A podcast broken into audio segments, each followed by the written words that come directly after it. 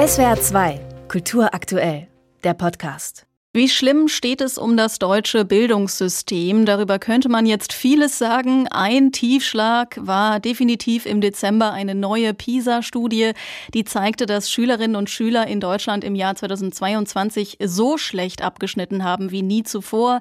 In Lesen, Mathe, Naturwissenschaften die niedrigsten Werte, die für Deutschland je im Rahmen von PISA gemessen wurden.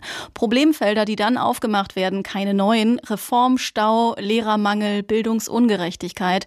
Der schulische Erfolg hängt weiterhin stark vom Elternhaus der Kinder ab. Darüber spreche ich mit Bob Blume. Er ist Lehrer, Sachbuchautor, Blogger und man kann sagen Bildungsinfluencer für verschiedene staatliche Bildungskampagnen, aber auch mit seinen Videos auf Social Media. Und für den SWR moderiert er jeden Montag den Podcast Die Schule brennt. So viel zur Frage, wie man das Schulsystem gerade beschreiben könnte. Guten Morgen. Guten Morgen.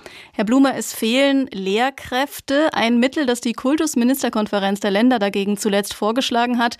Weniger Teilzeit für Lehrerinnen und Lehrer, denn von denen arbeiten fast die Hälfte nicht voll. Das klingt auf den ersten Blick einleuchtend. Was ist aus Ihrer Sicht daran problematisch?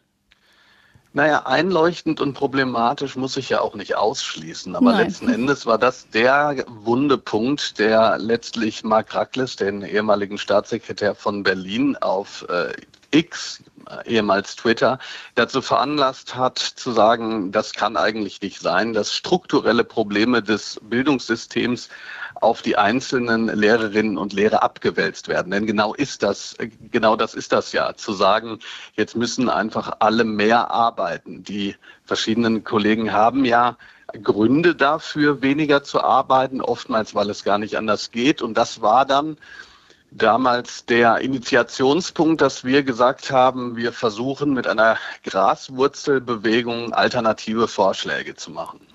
Genau, also den Bildungsrat von unten sprechen Sie da an, der aus ähm, Lehrerperspektive gegen den Lehrermangel vorgehen möchte. Was genau sind Ihre Vorschläge? Was hilft gegen den Mangel?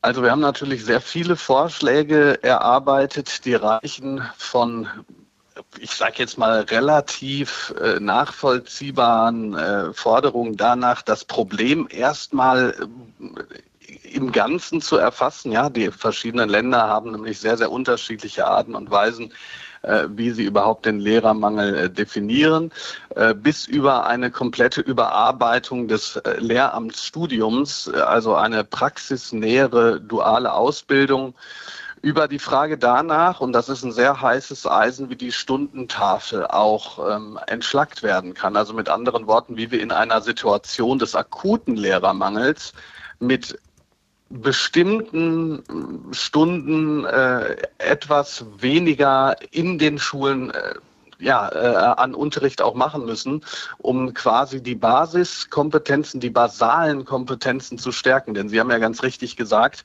wir sind gerade in den Grundkompetenzen nicht nur durch PISA äh, verifiziert, sondern auch davor die IGLO-Studie und die IQB-Studie mhm. äh, relativ weit hinten dran. So ein Bildungsrat von unten, sich darin zu organisieren, ist so etwas in der ja meist über das Beamtentum organisierten Lehrerschaft eigentlich vorgesehen oder wie schwierig kann auch eine solche Meinungsäußerung für Lehrerinnen und Lehrer unter Umständen werden? Meinungsäußerungen sind überhaupt gar kein Problem und dass Lehrerinnen und Lehrer in Initiativen arbeiten, ist aus meiner Sicht auch kein Problem.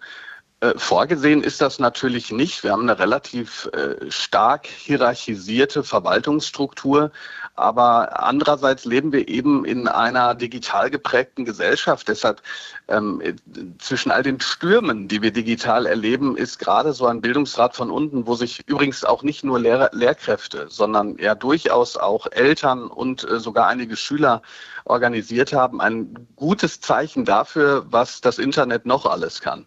Vorgesehen ist das nicht. Auch die Studie der letzten Woche, der zufolge der Lehrermangel an Grundschulen sich bald erledigt haben wird, weil einfach weniger Kinder geboren werden, auch die sehen Sie kritisch. Warum? Naja, die Macher der Studie rund um Klaus Klemm sehen das ja selber kritisch. Also wir haben zwar errechnet, dass dieses Problem in den Grundschulen äh, demografisch nicht mehr ganz so groß ist, wie es vorher angedacht ist, aber etwaige Migrationsströme sind da nicht mit eingebunden worden in diese Studie auf der einen Seite.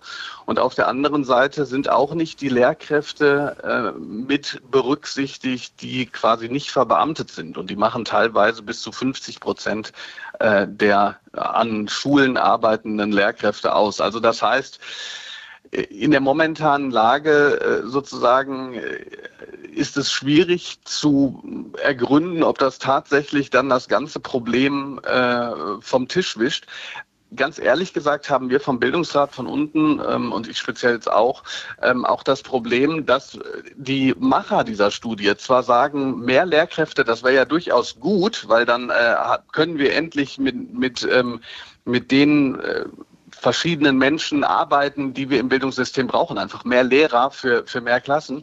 Aber wir haben so ein bisschen, wir sehen so ein bisschen die Gefahr, dass jetzt FinanzministerInnen sagen, okay, jetzt müssen wir da nicht mehr viel investieren im Bereich der Grundschule und das wäre natürlich fatal. Bob Blume, Lehrer, Sachbuchautor, Blogger und Podcaster über den Lehrermangel und wie man ihn lösen könnte. Vielen Dank fürs Gespräch, Herr Blume. Ganz herzlichen Dank Ihnen. SWR 2 Kultur aktuell. Überall, wo es Podcasts gibt.